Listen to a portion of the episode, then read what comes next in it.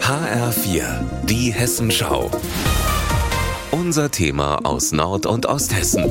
Mit Michael Pörtner. Schönen guten Tag. Heute nehme ich Sie mit nach Poppenhausen an der Wasserkuppe. Hier in der Rhön finden nämlich gerade die deutschen Meisterschaften und die hessischen Meisterschaften im Gleitschirmfliegen statt.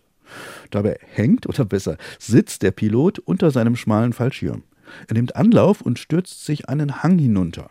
Dann kommt es aber nicht darauf an, möglichst weit zu fliegen, erklärt mir Organisator Andreas Schubert, sondern auf die punktgenaue Landung. Dass wir mit dem Gleitschirm es äh, schaffen, auf einem Blatt Papier zu landen und ganz genau machen wir es sogar so, wir haben auf unserem Schuh einen Stollen, genau wie ein Fußballer. Und da landen wir mit dem Stollen auf einem 1 cm großen äh, Zentrum einer elektronischen Scheibe. Das heißt, wir landen tatsächlich Zentimeter genau, obwohl ein Fuß viel größer ist. Die Wettbewerbsteilnehmer starten hier von der Wiese am Ortseingang in Poppenhausen oberhalb der Segelflugzeugfabrik Schleicher. Sie fliegen 400 Meter weit und kommen dabei etwa 50 Meter hoch und landen dann exakt auf einem Zentimeter. Wahnsinn. 80 Piloten aus dem In- und Ausland nehmen daran teil. Einer der jüngsten ist der Sohn von Andreas, der 15-jährige Linus Schubert.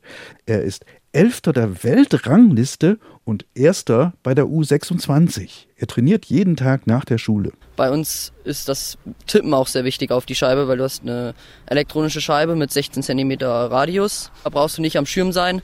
Das kannst du auch äh, zu Hause üben und von der Treppe auf die Scheibe springen. Eigentlich sollte der Wettkampf auf der Wasserkuppe stattfinden. Dort ist es aber zu windig. Bei Böen über 40 km/h ist eben keine punktgenaue Landung möglich. Deshalb landen die Piloten jetzt hier in Poppenhausen auf einer Wiese. Oder falls es noch windiger werden sollte, dann fahren sie weiter in die thüringische Rhön.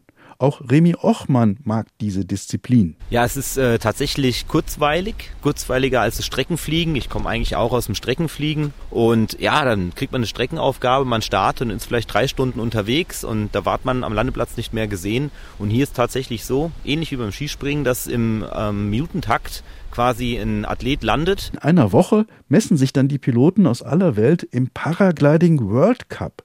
Auch das ist spektakulär zuzuschauen. Dann hoffentlich wieder auf der Wasserkuppe. Das war Michael Pörtner für HR4 aus Poppenhausen.